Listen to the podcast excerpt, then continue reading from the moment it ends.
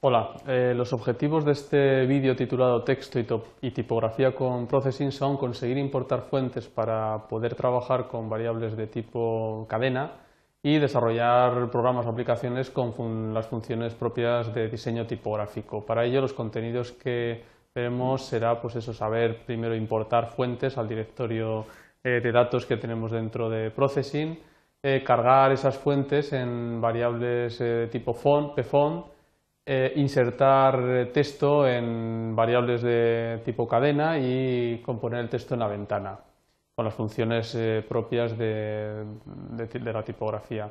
Vamos a ver en el primer, vamos a ver eh, algunas cuestiones. Primero, para crear, para importar la fuente, tenemos que ir al menú, al, menú de processing de, de herramientas tools en crear fuente y ahí se insertará, escogeremos uno de los archivos de, fuentes que tengamos en nuestro sistema, sistema, operativo del ordenador y se importa la carpeta de datos, con lo cual luego podremos visualizarlo en cualquier ordenador o por la red o en cualquier sitio, puesto que la, la fuente se carga. Veremos también eh, la variable pfont, que es la variable en la que nosotros vamos a cargar las fuentes, mm, eh, como, perdón, el, tipo de variable que tendrán las fuentes, con la función loadFont cargamos la fuente, textFont cargamos la variable, o sea, ponemos la variable, ahí asignamos la variable, que la fuente que vayamos a utilizar, puesto que en un programa podemos utilizar más, más de una tipografía. Antes de escribir tendremos que poner el tipo de fuente que tenemos que queremos poner. Y luego con la función text dibujamos la, la, la letra, el texto o lo que queramos en la pantalla.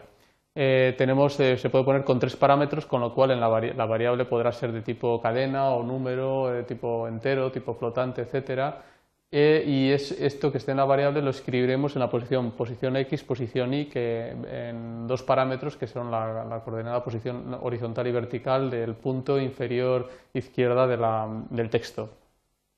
Otra manera de hacerlo es con dos parámetros más. Primero pondremos una variable de tipo cadena, esta solamente es con cadena, ponemos la posición X y posición Y, que sería lo mismo que en el ejercicio anterior, el punto de partida del texto, y luego la anchura y la altura que queremos darle a ese, texto.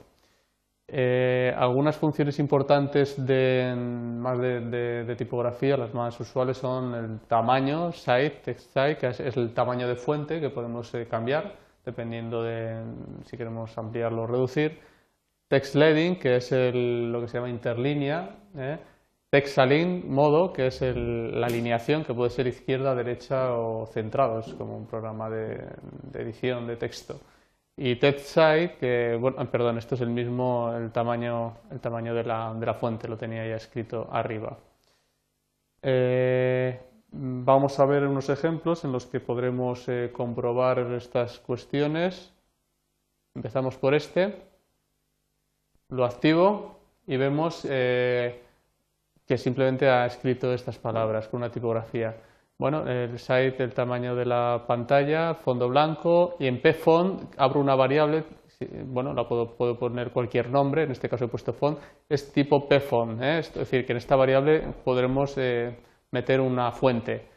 Y ahora cargamos en esta variable la fuente que previamente en la herramienta Tools, eh, voy a Tools, voy a crear fuente, me aparece una ventana en la que yo elegiré la fuente que quiera cargar en mi carpeta de datos y cuando le dé a OK se cargará. Una vez que la he cargado ya la puedo poner aquí. ¿eh? Font, cargo la fuente que, yo, que una de las que yo tenga en mi carpeta de datos. Entonces ya la, la, palabra, la variable font ya tiene esa fuente. Y entonces le digo que, eh, que text font, es decir, que a partir de ahora vamos a escribir con la variable, con la tipografía esta. Relleno de negro, voy a escribir de color negro, cero, parámetro cero. Eh, primero pongo processing text, entrecopillado, el texto que quiero poner, la cadena de texto, texto entrecomillado, coma 3050, que es el punto inferior, este de aquí, eh, izquierdo. La siguiente línea arte y eh, pongo en el punto 30-100, que sería esto, y me escribo esta segunda línea. La tercera línea, programación, que me escribiría esta en otra coordenada. La cuarta línea, vemos que también podemos escribir no solo cadenas de caracteres, sino también números.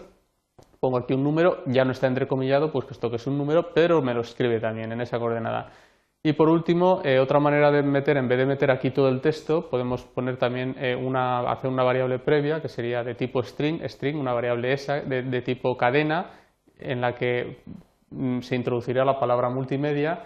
Entonces, para escribir el para, dibujar el texto ponemos text, en vez de poner ya multimedia ponemos S, coma, las dos coordenadas de la posición eh, de arriba y 80-160 que es el ancho. En este caso hemos puesto los dos parámetros más para poner el ancho y el alto, con lo cual la palabra multimedia me la, me la mete en ese rectángulo que yo, que yo he puesto. Bien, este es el primer ejemplo. Vamos a ver el segundo, en el que veremos también algunas cuestiones eh, más sobre, sobre tipografía. Vamos a ver. Este, activamos. Bueno, aquí vamos a ver las cuestiones de interlínea, como podemos ver. Tenemos una cadena de caracteres que es el que pone L1, L2, L3 y veremos cómo se va interlineando dependiendo del valor que le demos a esa, a esa función. Bien, eh, tamaño, background, blanco, cargamos, eh, hacemos una variable font que se llama font, le cargamos la, tipografía que yo previamente desde Tools he cargado en la carpeta de datos. Eh, digo que voy a escribir aquí con text font, que escribiré a partir de ahora con la letra font, con la tipografía que ya tengo cargada. Y hago una, una, variable de tipo cadena en la que escribo L1, separación, L2, separación, L3. Eso es lo que voy a escribir.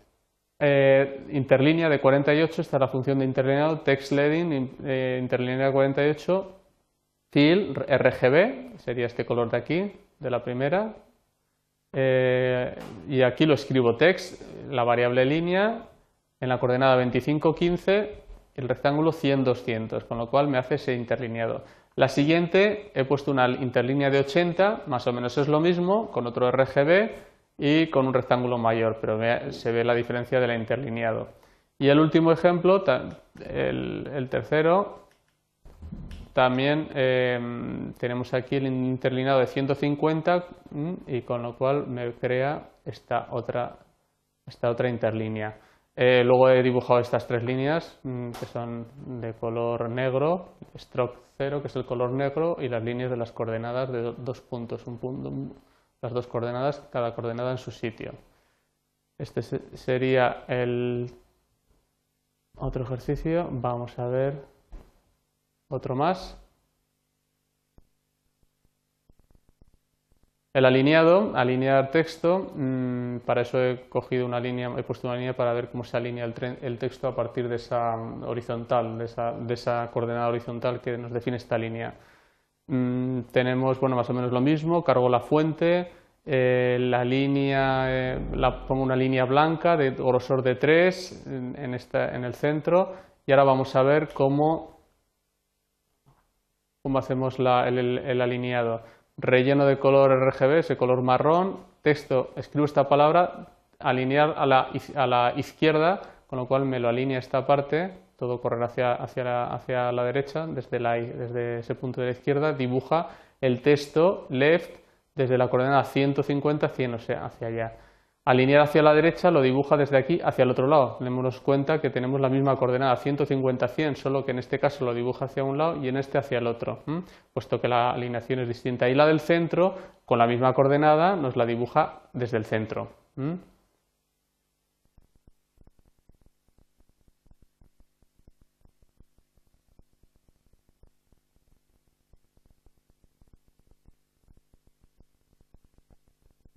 Y por último, el último, eh, la última práctica que, mm, con la que ejemplificaremos este, este bloque es este, eh, en el que se va a mm, ver sobre todo lo que la longitud de los textos. ¿eh? Hay otra función en la que nosotros podemos saber cuál es la longitud de un texto, cosa que se usa bastante.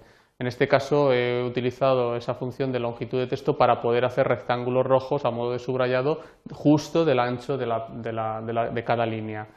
Bien, eh, vamos a hacer para ello mm, primero, bueno, creamos toda esta parte previa que es la, hago la fuente, la cargo, eh, la pongo el text font, la que vaya a escribir, eh, relleno de negro, fill 0, string, en la cadena C meto la palabra texto y, aquí es donde está la, función textWhite, hago, hago, una variable cw de tipo float, de tipo número real, en la que le digo que test white eh, entre, entre, paréntesis C quiere decir que la, cadena de texto C, esa cadena que tengo yo aquí, que es esta, texto, me, lo mide, ahí pues, se pondrá el ancho. Entonces ya tengo en CW guardado el ancho. Dibujo el texto en la coordenada 10, 50, el C, lo dibujo aquí.